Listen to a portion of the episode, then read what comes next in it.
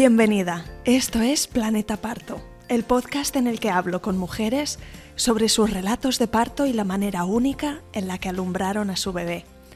Aquí encontrarás una biblioteca de relatos de parto en formato audio para mujeres embarazadas y entusiastas del parto en general. He creado este podcast con la intención de arrojar luz sobre el misterio del nacimiento eliminar en parte la ansiedad, las dudas y los miedos y defender los derechos de las mujeres cuando dan a luz a sus bebés. Yo soy tu anfitriona, Isabel Anthony, médico de formación, emprendedora, mamá de tres niños y activista a favor del parto respetado. Acompáñame cada semana y escucha relatos emocionantes, conmovedores e informativos que te ayudarán a conocer y vivir el parto de otra manera. Encontrarás las notas de este episodio y enlaces a diferentes recursos gratuitos en la web planetaparto.es. En el episodio de hoy te traigo a Isa Álvarez, que comparte conmigo el relato de parto de su primera hija en verano de 2020, en plena época de pandemia.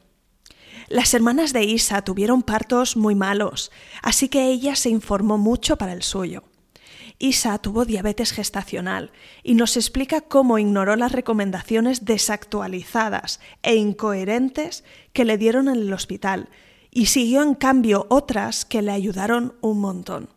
Encontrarás enlace a un estupendo post en las notas de este episodio en la web planetaparto.es. En relación a su parto, Isa al final no pudo elegir tanto como le hubiese gustado, pero tuvo una experiencia bastante buena y rápida, con solo unos últimos minutos no tan buenos como ella hubiese querido. Lo que más le sorprendió fue ver, cuando empezó a informarse sobre el parto, la cantidad de dificultades con las que se enfrentan las mujeres para vivir este momento tan importante de sus vidas como ellas quieren y la violencia que sufren muchas. Espero que disfrutes este episodio tanto como yo. Empezamos.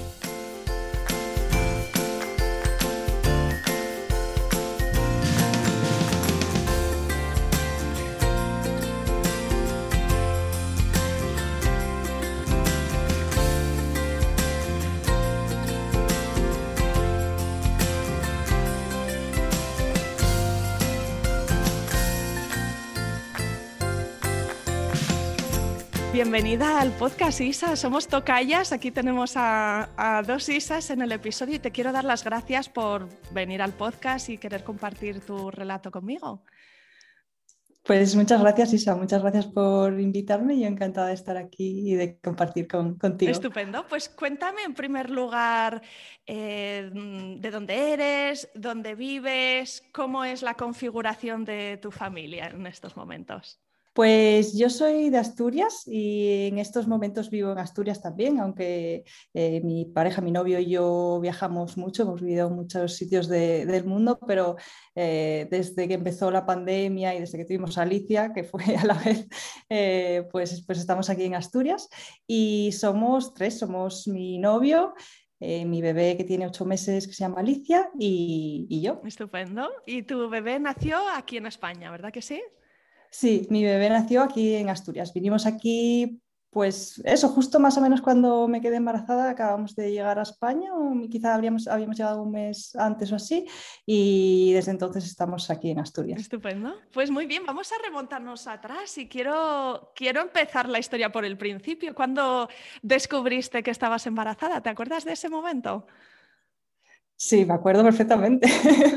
Eh, nosotros, nosotros decidimos que queríamos tener un bebé, ¿no? Entonces eh, yo me compré unos de estos, estos packs de test de ovulación que hay en, Amazon, que te vienen, yo que sé, 40 o 50 test, un montón así, y que como de regalo te traen como tres o cuatro test de embarazo, o cinco, no sé cuántos traen, ¿no? Y entonces, esto sería noviembre, diciembre, yo creo que era. Eh, no me tenía que venir la regla todavía, eh, yo tengo las reglas súper regulares, siempre, siempre sé cuándo me va a venir. Me debían faltar como cinco o seis días para venirme la regla, pero eh, dije, voy a hacerme un test de estos de embarazo un poco así, por... era un poco divertido, ¿no? La hacerte un test de, de esto, a ver qué sale, ¿no? evidentemente no salió línea y no, no había línea, era un test negativo, no había nada. Pero yo veía algo ahí, eran de estos que son unos palitos muy finos, un poco cutrecillos así, y yo veía, yo veía ahí algo, había como una especie de línea que si la mirabas así un poco a, a contraluz se veía. Yo no le dije nada a nadie, no le dije nada a mi novio ni nada, yo me quedé ahí con el palito un poco pensando, ¿no? Y al día siguiente eh, me hice, me hice otro, otro test y en este test sí que se veía un poquito la línea, y sería, yo que sé, muy temprano por la mañana. Entonces eh, fui, fui corriendo a la, habitación de, a la habitación donde estaba mi novio durmiendo, le desperté, Diego, Diego, él se levantó así de un salto, eh, mira, se rascó los ojos, me acuerdo, miró el palito, ¡ay, ay, que hay una línea! Todo, todo nervioso así. Pero yo todavía no me lo creía. Yo era como que decía, esto, o sea, para mí era demasiado irreal, ¿no? Y él me dijo, bueno, hazte otro, hazte otro mañana, esperamos mañana y te haces otro. A la hora yo me hice otro test, o sea, ese mismo día, una hora más tarde, me hice otro test positivo, pero yo seguía, ya te digo, no, no me lo acaba de creer. Al día siguiente me hice otro test y este ya más, más positivo, ¿no? Le mandé una foto a, a una de mis mejores amigas, a Elena, y le dije, Elena, mira, tal eso es positivo, hay líneas, hay líneas, pero a mí me costaba mucho creérmelo, ¿no? No sé si porque es algo muy fuerte o si también porque mi hermana mayor, tengo dos hermanas y mi hermana mayor tuvo muchos abortos, eh, entonces yo creo que esto a mí también me influyó mucho, ¿no? Yo veía como que esto de quedarte embarazada me parecía algo complicado y no sé, le tenía ahí cierto, cierto miedo a esto, ¿no? como que era muy difícil y no me lo acaba de creer, ¿no? Así que eso, me iba a decir como cinco test hasta que ya me lo empecé, me lo empecé a creer. Muy bien, así que lo supiste enseguida, incluso antes de tener síntomas de ningún tipo, ¿verdad? No te, encontrabas súper pronto. Yo no, no, no, tenía ningún síntoma, de hecho yo pues no sé, esto yo creo que lo hacemos muchas, ¿no? No lo sé, yo por lo menos lo hacía, lo de buscarte los síntomas, ¿no? Mm, creo que siento aquí algo así, creo que tal. Yo no, no, tenía ningún síntoma, de hecho creo que tuve más síntomas otros meses que ese mes que estaba embarazada, no tenía ningún síntoma. Y después, unos días después, sí que eh, tuve como unos días que me dolió un poco el pecho, pero como te digo, dos o tres días, y, y se me pasó. Y luego tuve unos días que me dolía un poco la, como si fuese a tener la regla también, pero también dos o tres días así por la noche y se me pasó. O sea, esos fueron los únicos síntomas que tuve de, estar embarazada y de hecho para mí eran incluso más preocupantes, ¿no? Porque yo lo que te decía de que mi hermana tuvo abortos y tal, yo decía, se me ha pasado, ya no me duele el pecho, esto es que, va mal, que, pues me va a pasar como a mi hermana, ¿no? O me está doliendo aquí, esto es que estoy teniendo un aborto, algo así, ¿no? Yo estaba siempre con, durante el primer trimestre yo creo que siempre tenía esa idea rondando la mm. cabeza. Pero físicamente te encontrabas bastante bien y no tuviste náuseas, vómitos, las típicas cosas que, que algunas mujeres lo pasan fatal al principio, nada nada, no tuve físicamente eh, que yo notase, por lo menos no tuve, no tuve nada. Estuve súper bien. ¿Y te acuerdas entonces de las ecografías, de esas visitas que se hacen? Me parece que es, bueno, la semana, normalmente es la semana 12 y luego la 20, que son las de rutina, y que es como una confirmación visual, ¿no? Más allá de, de, la línea en el predictor, pues también cuando oyes el latido, cuando ves al bebé en la pantalla, ¿cómo viviste esas ecografías? Pues la, sí, tuvimos la primera, yo creo que antes incluso, ¿no? no sé muy bien por qué, yo creo que aquí se hacen en lugar de tres, o, no sé, no sé, nos hicieron una como a la semana nueve. Eh, que en esta ecografía todavía pudo venir mi novio porque después empezó la pandemia y ya fue diferente, ¿no? Pero bueno, esta primera ecografía eh, sí me acuerdo perfectamente, me acuerdo que se veía nada, pues eh, una cosa que era, pues se parecía a una a una judía en realidad, o sea, una cosita así redonda, ¿no? Eh, y que yo dije, ay, qué, qué bonito, qué bonito, que con, yo flipé, me parecía súper bonito ya eso, aquello, ¿no?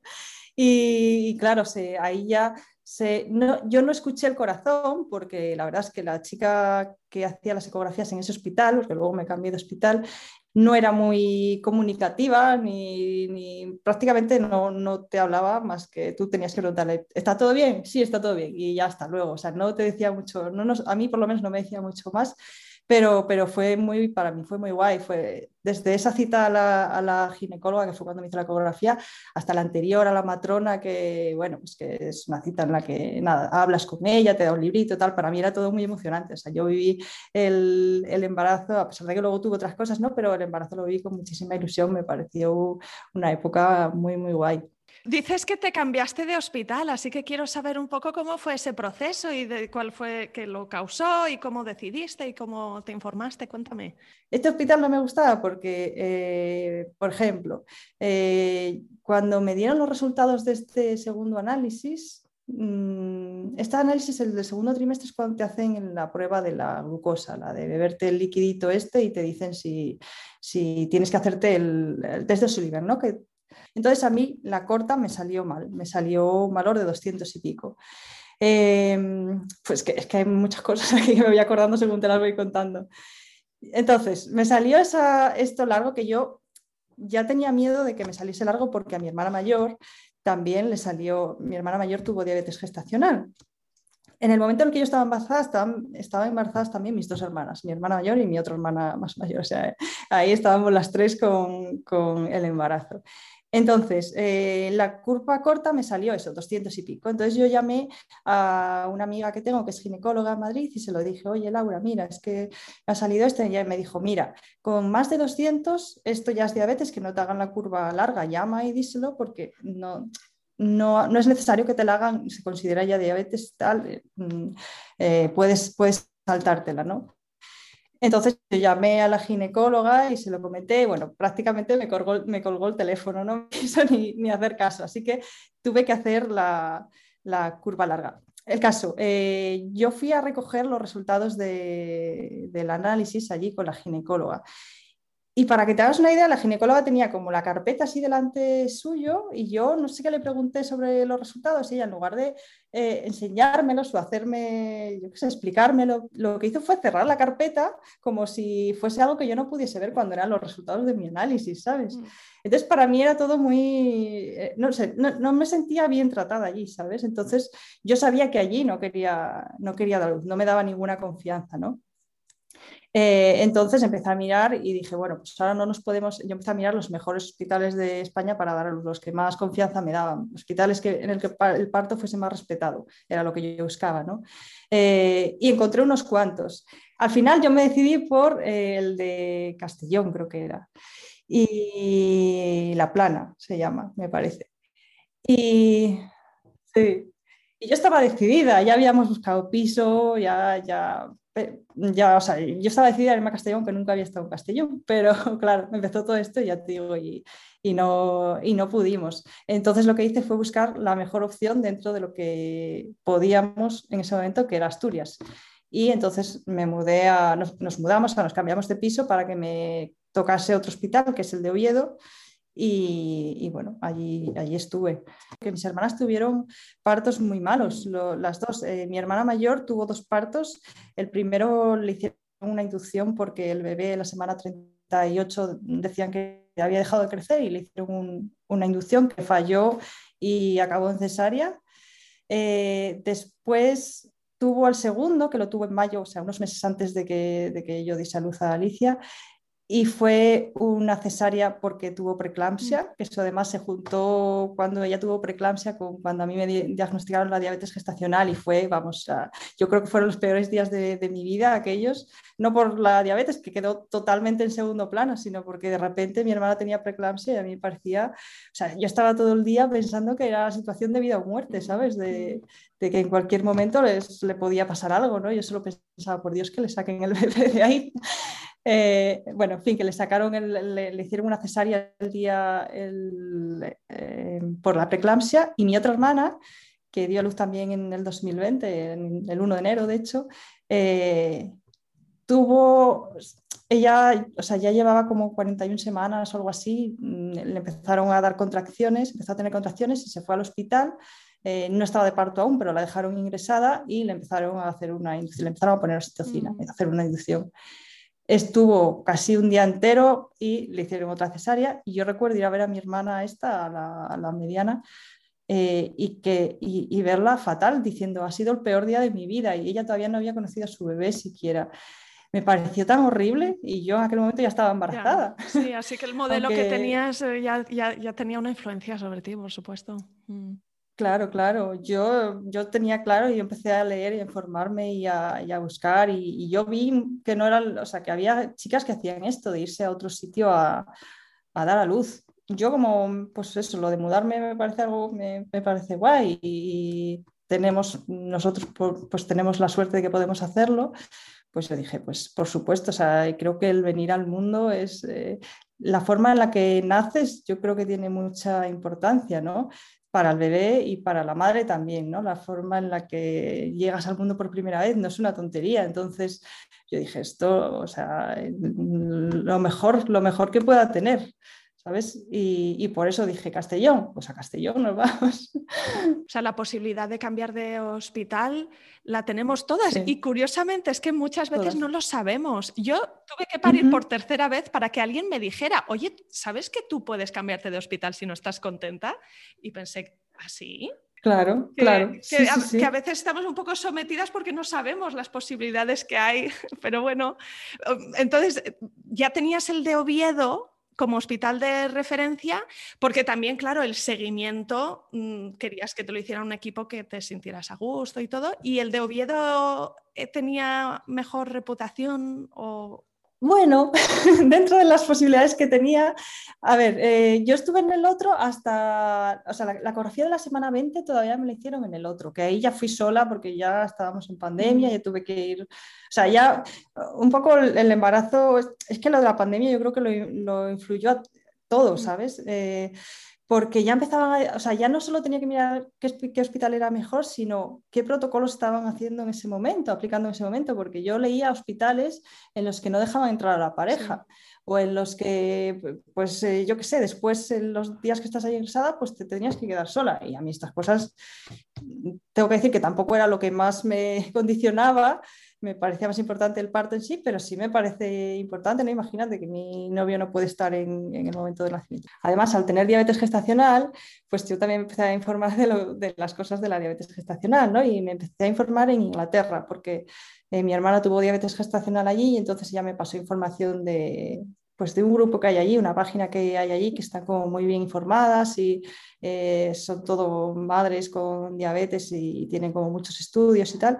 Y entonces me empecé a informar y allí vi que a la mayoría les hacían, si no te digo el 90% o más, o inducción o cesárea por la diabetes. No les dejaban pasar muchas semanas, eh, bueno, por, lo que fuera, o el bebé es grande, no sé qué. Entonces yo me empecé a agobiar más todavía con esto porque yo no quería ni inducción ni cesárea. Claro, es que el, eh, riesgo de la, diabetes gestacional es que como hay más azúcar disponible en la sangre, el bebé crece más y más rápido y entonces eh, eh, cuando está a término con 40 semanas, que es lo normal, se supone, que, embarazo, que el bebé puede ser más grande y no salir por la vía vaginal y esa es la razón por la que se inducen. Y...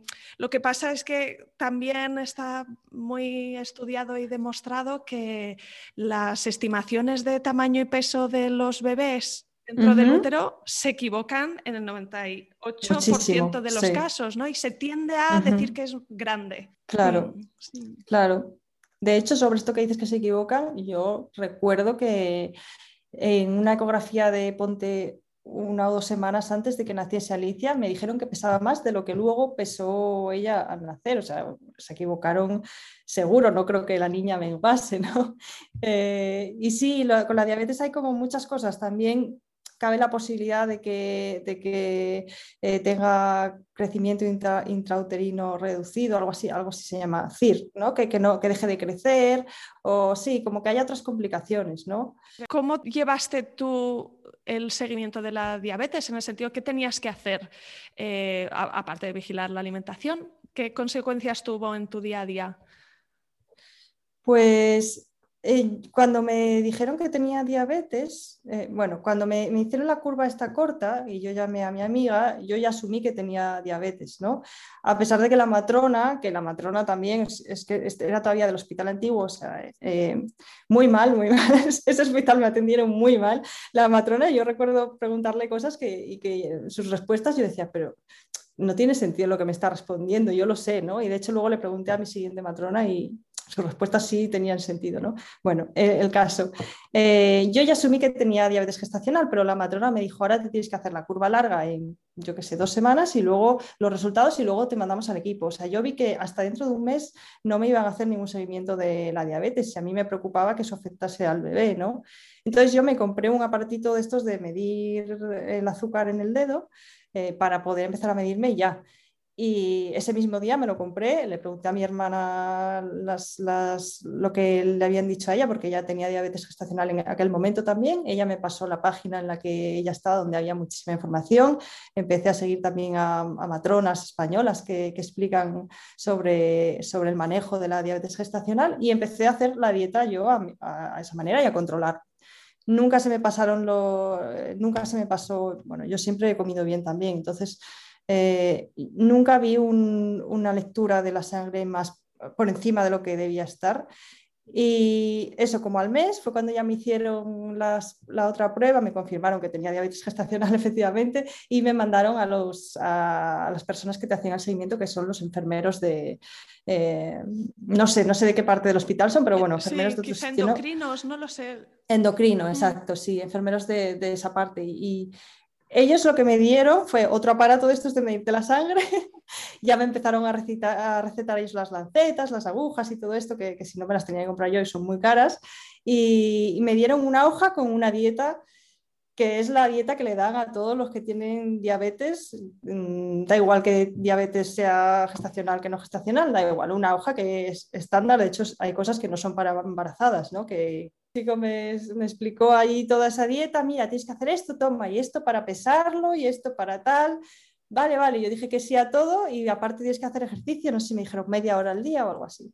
Vale, vale, muy bien, muy bien. Yo me fui a casa y yo seguí con mi dieta de, la que ya sabía que, que, realmente sí era efectiva para la, la, diabetes gestacional, porque me estaba funcionando, estaba mis lecturas estaban, yo te digo, siempre perfectas. Te dan un librito también para apuntar eh, las lecturas antes de comer. Eh, y hacía esa dieta que no me costó mucho, la verdad. Creo que es una dieta que si sabes hacerla, o sea, si te informas bien y sabes hacerla, no es, no es difícil.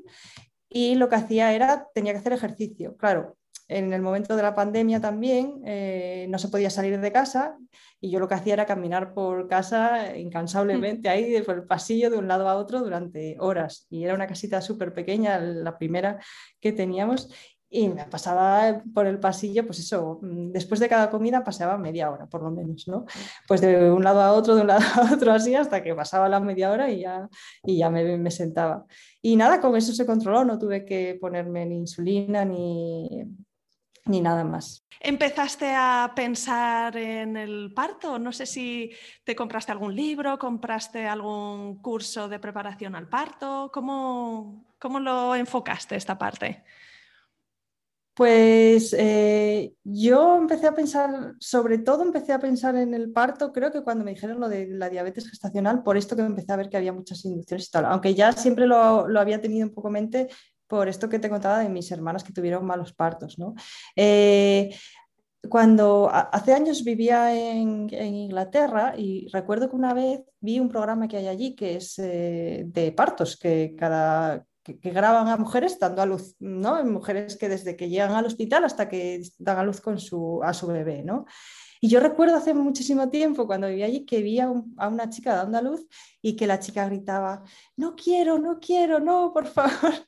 Y yo dije, Dios mío, esto es horrible, ¿no? Esto es que, pobrecita, esto hace años, ¿no? Eh, y yo le, esto se lo comentaba, se lo dije a mi, a mi amiga ginecóloga y me dijo, mira, una vez que estás ahí es demasiado tarde, ¿no? Entonces yo pensé, eh, yo no, yo pensaba, cuando quiera dar, cuando vaya yo a tener un bebé, yo no voy a querer ver partos de estos porque me puso muy nerviosa esa chica, o sea, esa chica realmente estaba sufriendo mucho. Sin embargo, cuando llegó el momento no el momento de la luz, sino el momento de estar embarazada y saber que iba a tener que dar a luz, lo que me apetecía era al contrario, ver un montón de partos. Quería ver eh, a mujeres dando a luz y, ver cómo era, ¿no? Entonces, esta, yo creo que de esta serie es una serie, bueno, es eh, un reality, no sé cómo mm. se llama, ¿no? Eh, vi todos los partos que te puedas imaginar de todo tipo, eh, de, los ingleses, después vi que había otra en Australia, creo que había otra en Estados Unidos, bueno, me vi un mogollón de partos. Y luego eh, informarme, me informé pues eh, por internet muchísimo y sobre todo con, eso, con matronas que, hay en España que tienen páginas y que comparten mucha información, o también leí muchas historias de, otras chicas que, yo creo que ayudan mucho para, pues eso, para saber qué puedes esperar, aunque luego tu parto vaya a ser totalmente diferente, te, te ayuda mucho a, saber qué puedes esperar. Y, así, así fue como me, me, fui informando poco a poco. ¿Te acuerdas de alguno de los nombres de estas matronas aquí en España, por si alguna quiere seguir tirando de esos hilos? Sí, la, la comadrona en la ola es una de ellas, que de hecho es eh, lo que hablaba antes del, eh, para, el, para, el, manejo de la diabetes gestacional. Ella tiene un post que, que es buenísimo y que, en resumen, es, muy resumido, ¿no? porque solo es un post, pero ahí te explica perfectamente lo que tienes que hacer y con eso vas a ir bien. ¿no? Eh, esta es una chica, luego hay, luego hay un chico que se llama, no sé si, no sé si este es matrón o es enfermero, pero se llama Armando Bastida y tiene una, y tiene una, toda una página, enfermero, ¿verdad? Sí, sí, sí, muy bueno, tiene toda una página que es criar con sentido común, que a mí me, me encanta también y ahí hay un mogollón de, de profesionales y, y luego creo que había otro, pero este no me acuerdo porque lo empecé a seguir después, pero si quieres luego lo busco y te, y te Perfecto, lo paso. y pongo todos los enlaces en las notas del episodio. ¿Y cómo te sentías con respecto a la idea de parir? Porque por un lado tenías las experiencias de tus hermanas que quieras que no, eh, influyen ¿no? y asustan. y, también tenías las ganas de, ver los partos y habías visto muchos partos. Claro, ver partos también es una cosa muy visual, ¿no? Pues yo he de decir que estaba...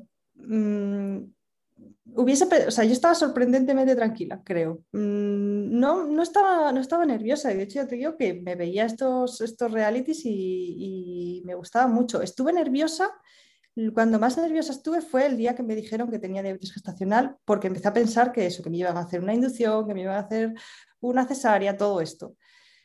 Pero es que al día siguiente o esa misma noche fue cuando a mi hermana le dijeron que tenía preeclampsia, entonces como que la diabetes gestacional se me olvidó. Mm. Dije, esto es una chorrada que estoy aquí preocupándome por esto, ¿no? Y a partir de ahí es como que, no sé, yo, yo estaba tranquila. Lo que más me preocupaba a mí era no ponerme de parto eh, y yo estaba segura de que no me iba a poner de parto, que, o sea, que no me iba a poner de parto entre comillas, que, que iba a pasarme de la semana 40 y que entonces me iban a empezar a meter prisa, ¿no? Que como además tenía diabetes, yo estaba convencida de que me iban a empezar a hacer monitores muy seguidos porque normalmente creo que aquí te hacen monitores a partir de la semana 40, pero yo como tenía diabetes gestacional ya me lo hicieron en la 39, el primero. Entonces yo estaba convencida de que me iban a empezar a, hacer monitores muy seguidos y que las ginecólogas o, quien fuera me iba a empezar a decir que ya no se podía esperar más y que había que hacer inducción. Entonces eso sí que me preocupaba. Pero no, siendo eso, el parto en sí, no, no sé, me sentía como capaz de hacerlo. Mm. No sé muy bien por qué, pero, pero una vez estaba ya ahí en la barriga, yo me sentía que podía hacerlo. ¿Y cómo, cómo se fue desarrollando? ¿Te acuerdas dónde estabas cuando empezaste a, notar las primeras sensaciones y qué, cuáles fueron las primeras sensaciones? ¿Empezó con contracciones? ¿Empezó con rotura de bolsa? ¿Cómo fue en tu caso? Yo estaba durmiendo, eh, en la, estábamos en la cama y como serían las dos y pico, las tres de, estaba de 39 semanas y cuatro días. Eh, y de hecho, ya, ya te digo, recuerdo decirle a, mis compañeros de trabajo, decir, eh, nada, no os preocupéis, esto todavía no me voy a poner de parto, ya la semana que viene hacemos esto, ¿no? Como que yo estaba planificando para que todavía faltaba un poco. Y de hecho, eh, teníamos planificado el fin de semana acabar de hacer la mochila y todo, y esto era un, un miércoles, creo, sí, creo que era un miércoles. Como a las dos y pico me desperté y yo notaba como una presión, eh, no sé, por, como, presión, como si tuviera muchas ganas de hacer pis y eso me hiciese presión, ¿no? Entonces fui al baño y hice pis y tenía un poco de sangre.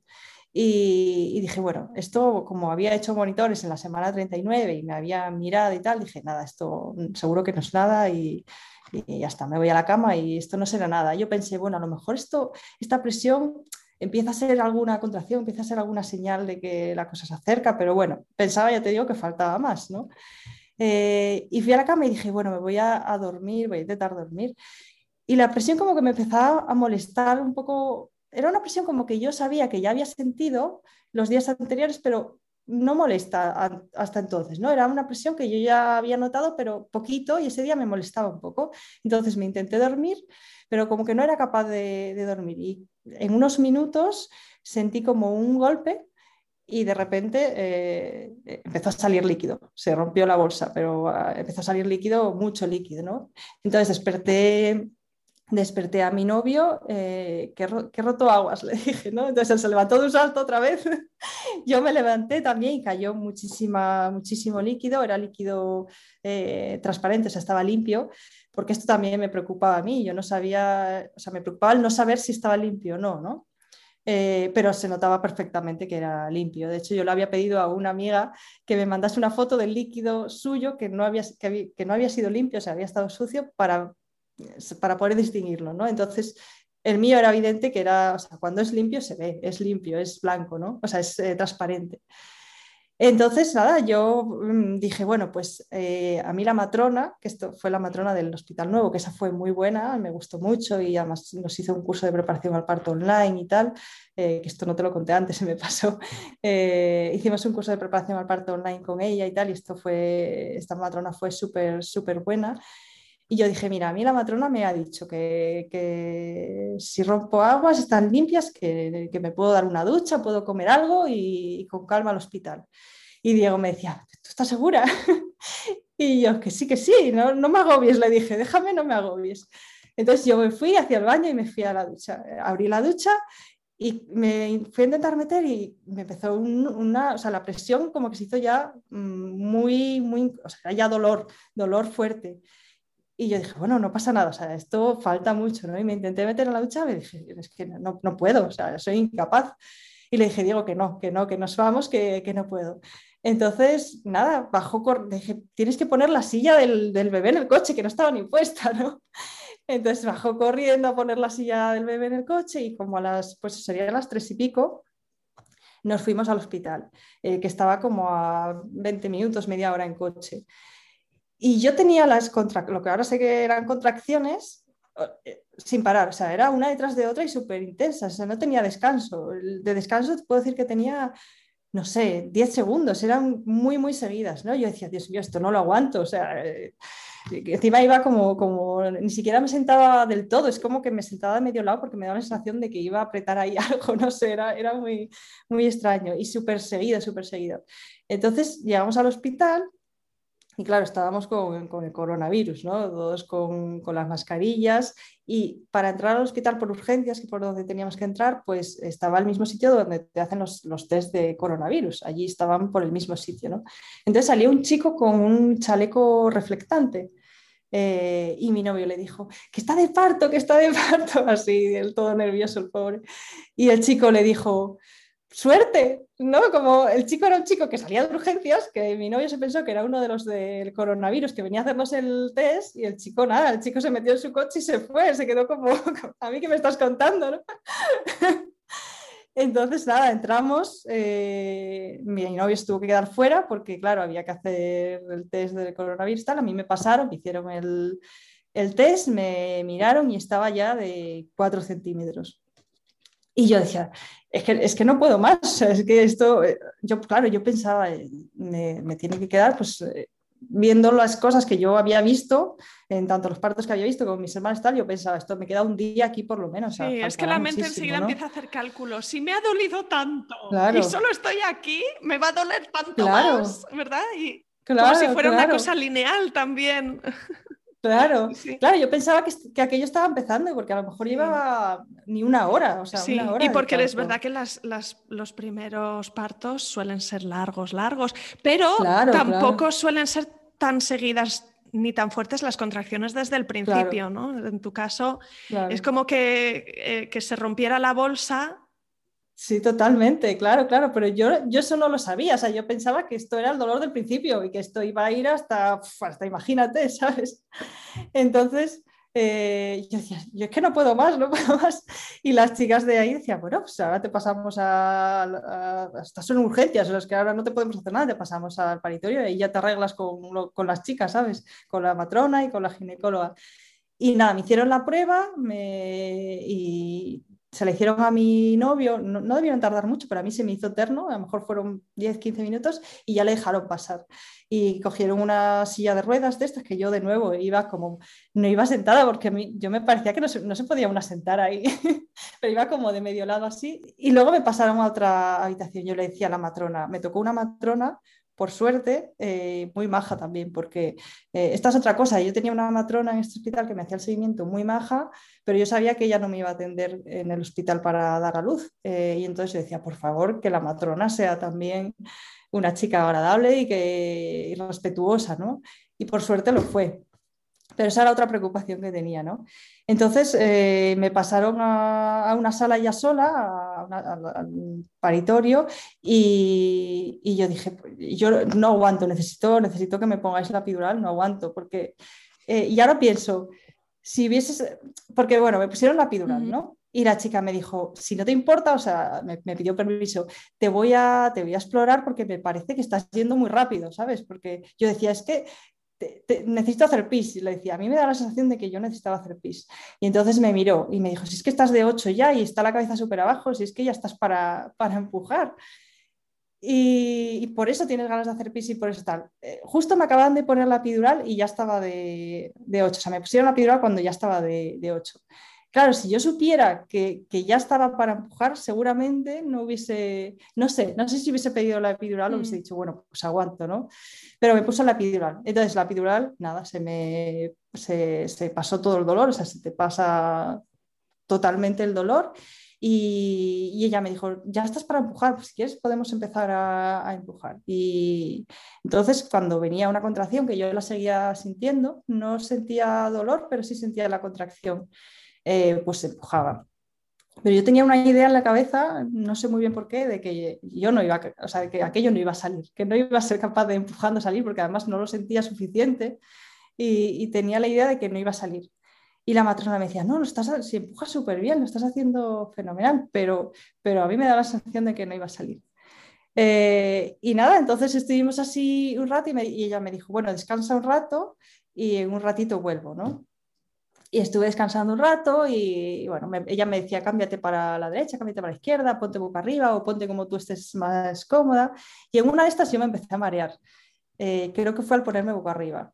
Y ahí eh, un poco las cosas empezaron a ir peor ahí, yo creo, ¿no? Porque yo me empecé a marear y entonces tenía como ganas de vomitar y no, y no me sentía con fuerzas para, para empujar, ¿no? y ahí ya como que pierdo un poco la, la noción de lo que pasó. Yo, eh, la matrona, dijo, creo que te voy a poner un poco de oxitocina para ayudar o algo así, ¿no? Y luego dijo, bueno, no, mejor voy a llamar a la ginecóloga.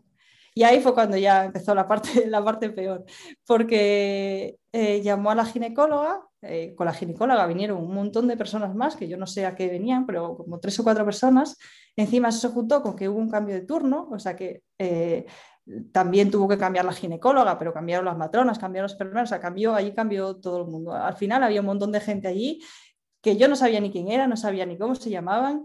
Eh, la, matrona que se tenía que ir se quedó un rato para ver nacer a Alicia, se quedó allí, eh, pero claro, se quedó ella al fondo y yo miraba a la matrona como diciendo, no, por favor, no, o sea, no les dejes que me hagan nada, o sea, atiéndeme tú, por favor.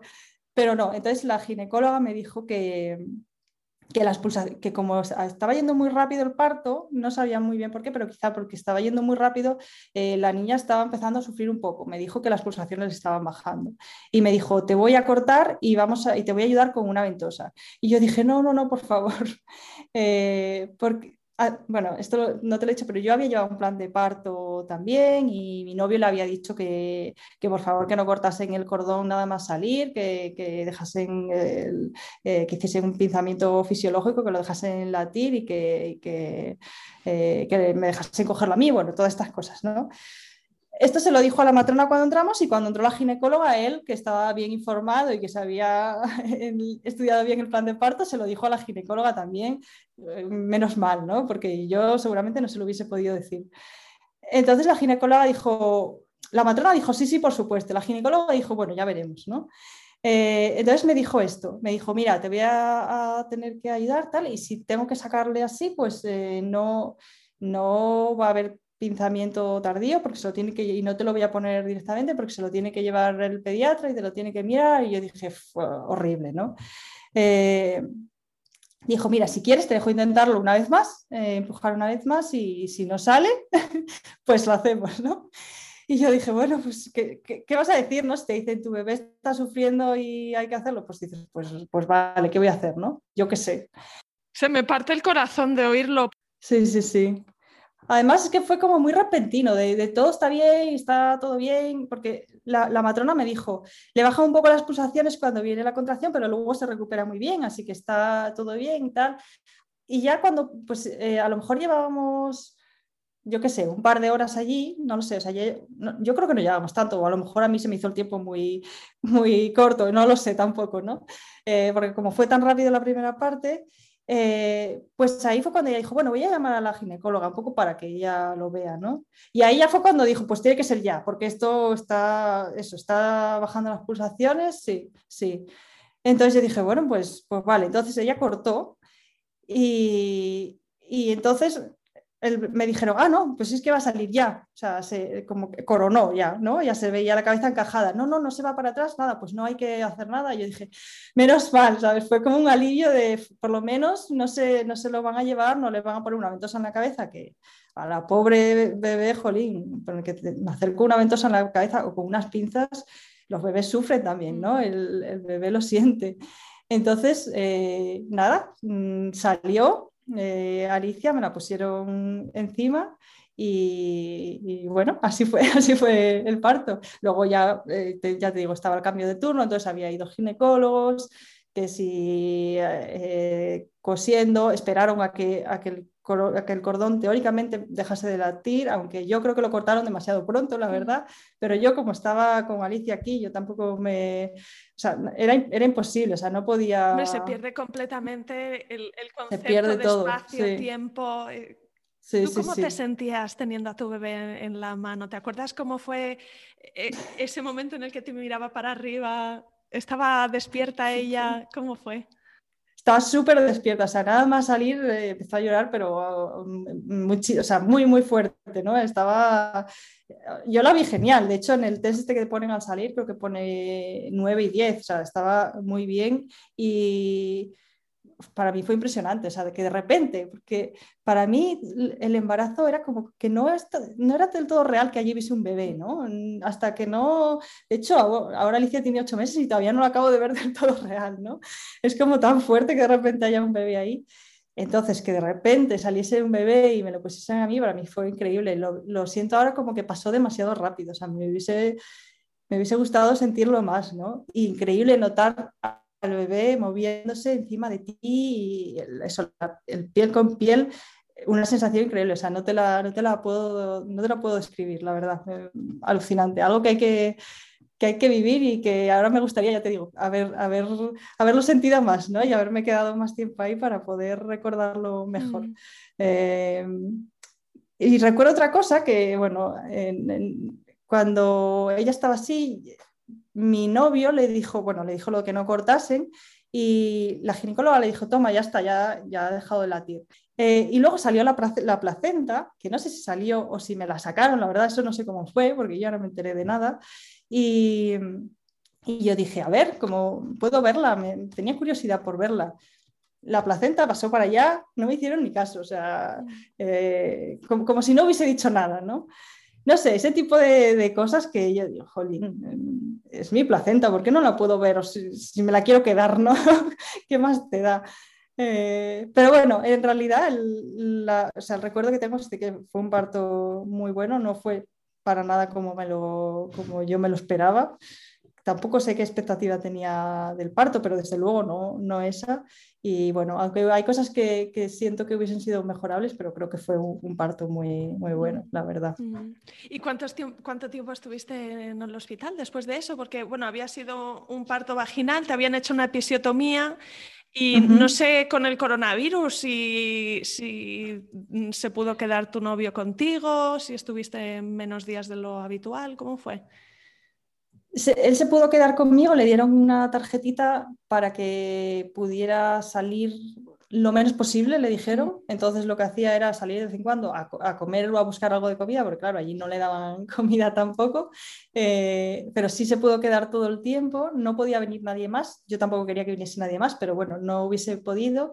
Y hasta hacía poco, solo, si era parte original, solo dejaban a las, a las, chicas un día, pero en ese momento ya nos quedábamos dos. Y, estuve dos días, mm, nada, mm, normal, ahí tampoco, quiero decir, eh, eh, la estancia en el hospital, aparte del parto ya, pues era un poco igual, ¿no? No te preguntaba muchas cosas, eh, pues mira, ahora voy a hacer esto, como que no te tenía muy en cuenta en ese sentido, ¿no? De hecho, recuerdo en el informe de alta que ponía plan de parto, no. Y yo dije, ¿cómo que no? ¿Cómo que no? Si lo llevé al registro y lo tengo firmado y sellado que entregué un plan de parto el día tal. Es, increíble, o sea, el plan de parto pasó, o sea, nadie lo miró, nadie lo, mm. cogió como si no lo hubiese hecho. Sí, bueno, y luego volviste a casa con un bebé. Este momento también es una pasada, ¿verdad? Porque no te puedes acabar de creer que, tú sabes en la cabeza que vas a ir al hospital a que nazca tu bebé, pero te vas con el bebé en la barriga y vuelves con él en brazos y la verdad es que es maravilloso, milagroso y sobrecogedor todo a la vez. ¿Cómo lo viviste tú? Pues tal cual lo has, dicho tú, la verdad. sí, sí, sí. Eh, lo que recuerdo mucho el viaje desde el hospital a casa, que claro, tuvimos que Alicia nació pequeñita, mm, mira que tenía diabetes y tal, pero pesó 2,800 al nacer y cuando nos fuimos 2,600 y de altura medía 47 centímetros, o sea, una niña pequeñita. Y la pusimos en la sillita del coche y era una cosita tan pequeña en esa silla que yo lo pasé fatal en el viaje de, de, el coche hasta casa y decía, no volvemos a salir de casa, yo no la vuelvo a sentar en el coche porque me daba un miedo verla ahí tan pequeñita en el coche tan, tan rápido. Y nada, llegamos a casa, yo la verdad es que tenía muchísima ilusión porque en aquel momento teníamos, habíamos alquilado un piso eh, que estaba bien, estaba, mm, tenía, eh, las habitaciones estaban vacías, entonces le habíamos puesto una habitación, aunque ella iba a dormir con nosotros en, en, la misma habitación y todo, pero le habíamos puesto una habitación para ella, pues, pues para estar allí, para jugar y tal, súper bonita y bueno, pues tenía sus cositas allí y tal, y yo me, me parecía súper emocionante llegar y enseñarle todo, ¿no? Entonces yo llegué con ella y, ay, mira Alicia, aquí tienes tu habitación, esto es tu no sé qué, y se lo enseñaba todo. Eh, esa noche, esa misma noche que, llegamos, ya tuvimos la primera, eh, yo creo que es esto yo creo que a los padres primerizos les debe pasar a todos de una manera o de otra, ¿no? Porque recuerdo que a mi hermana mayor le pasó algo parecido y, yo cuando, cuando estábamos allí por la noche, pues Alicia empezó, empezó, a llorar y yo no sabía qué le pasaba. Yo decía, esto va a ser que tiene hambre y que no me sale leche o que no, no me sale suficiente o que esté haciendo algo mal. Diego, por favor, vete, vete a, donde sea a comprar leche que seguro que es que no, que tiene hambre, ¿no? Yo lo que, lo que se me ocurría, ¿no? Y, bueno, eh, el, agobio de no saber por qué llora, que luego yo eh, con el tiempo digo, es que tenía sueño la pobre y no se podía dormir. Eh, al final se quedó en nada, es decir, al final le di el pecho, la leche se la tiramos a la basura, nunca la usamos y, y la niña estuvo bien, pero sí que era muy emocionante y muy bonito el tener ahí a ese bebecito tan pequeño en casa y por otro lado de, yo recuerdo ir a ducharme y decir, Dios mío, qué estrés, ¿no? De, qué, agobio, qué, responsabilidad, no estrés ni agobio, quizás no son las palabras, qué responsabilidad, qué... ahora tengo esto aquí, madre mía, qué responsabilidad tengo más grande, ¿no? Y sentirte un poco no sé cuál es la palabra, sobrepasada, ¿no? De decir, mm, menuda responsabilidad hay aquí, ¿sabes? Por otro lado, yo lo viví como algo muy bonito. Eh, sí que el posparto me parece unos días que no son muy agradables, pues, pues que te duele, a mí me dolía la cicatriz, la episiotomía me, dolía, no me podía sentar, eh, la lactancia, pues supongo que para algunas mujeres es más fácil, para otras más difícil, pero a mí me costó al principio, me dolía. Eh, tuve mastitis también, que me puse... Me puse malísima con, con 39 y pico de, fiebre. Eh, tiene sus cosas, ¿no? Pero por otro lado es algo tan bonito y me parece tan, no sé, tan emocionante cada momento, ¿no? Yo, es que todavía hoy la miro y digo, ay, es que qué de cosas bonitas nos queda por, por vivir, ¿no? Y el otro día dijo agua y dije, ay, Dios mío, es que qué emoción, ¿no? Y cuando diga espera será, qué cosa tan bonita, ¿no? Y me parece algo tan emocionante y tanta ilusión que para mí todo lo demás que es, pues eso, esa parte de, la responsabilidad o de, las cosas menos, menos buenas, ¿no? Del dolor o del cansancio, no pasa nada, es como que, pero mira qué cosa tan bonita tienes aquí, ¿no? Qué cosa tan bonita pues tienes la suerte de vivir, ¿no? Yo es como que le digo, gracias, ¿no? Gracias por estar aquí y por hacerme vivir todo esto tan bonito. Qué guay. Así que sí. Enhorabuena, Isa, por tu preciosa Alicia. Y antes de despedirnos, te preguntaría si, si hay alguna cosa que querrías decirle a una mamá que espera su primer bebé. ¿Qué es lo que a ti te hubiese gustado que te dijeran sobre el parto? Que, se informe desde luego y que sepa que puede elegir muchas cosas, ¿no? Que, porque un profesional, una persona, un médico, un ginecólogo, una matrona le diga algo, no quiere decir que sea la única opción ni que sea incluso la mejor, ¿no? que es su opinión, que muchas veces eh, en esto se puede elegir, es decir, eh, hay varias opciones para casi todas las situaciones, ¿no? Entonces, primero que se informe muy bien. Luego le diría también que, si las cosas no van como esperaba y, que si, pues a lo mejor, que se sufre más de lo que ella pensaba que debería haber sufrido o, o pues eso, no van las cosas tal cual como esperaba, pues que no es culpa suya, ¿no? Porque también luego te sientes mal y te sientes culpable, ¿no? Yo decía, es que tenía que haber empujado más y entonces no hubiese entrado la ginecóloga, ¿no? Cosas así. A veces no es tanto humano, ¿no? Y no es culpa tuya si, las cosas no salen como esperabas. No es peor tampoco si te duele más, ni, si te duele menos, ni, si tardas más en dar a luz, ni si tardas menos. Está bien, es, es tu parto y cada uno es diferente, ¿no? Por miles de partos que veas, el tuyo va a ser diferente, ¿no? Y por otro lado, le diría también, no sé si que lo disfrute, porque a veces, pues ya te digo, mi hermana decía, el peor día de mi vida, pues eso no lo puedes disfrutar, ¿no? Pero sí que lo viva, porque al final, sea bueno, sea malo, lo, disfrutes, no lo disfrutes, lo sufras mucho poco, es una experiencia muy grande y muy importante de, tu vida, ¿no? Es como tienes que vivirla, que se, te escurre entre los dedos, digamos, ¿no? Se, se, pasa muy rápido. Ya digo, por más que lo, que lo que entiendo que se sufre. A ver, yo a mí me dolió mucho también, ¿no? Pero es algo que tienes que, vivir, ¿no? Que si no, luego vas a decir, jolín, eh, tenía que haberlo vivido más, tenía que haberlo sentido más, más consciente quizás, ¿no? Qué bueno, pues tres consejos maravillosos, Isa. Mil gracias de verdad por, por, estar aquí, por compartir tu relato, tu experiencia. He disfrutado un montón escuchándote y de verdad gracias. Bueno, gracias a ti, Isa, para mí un placer y gracias a ti por, por esto de este proyecto tan bonito que a mí me encanta.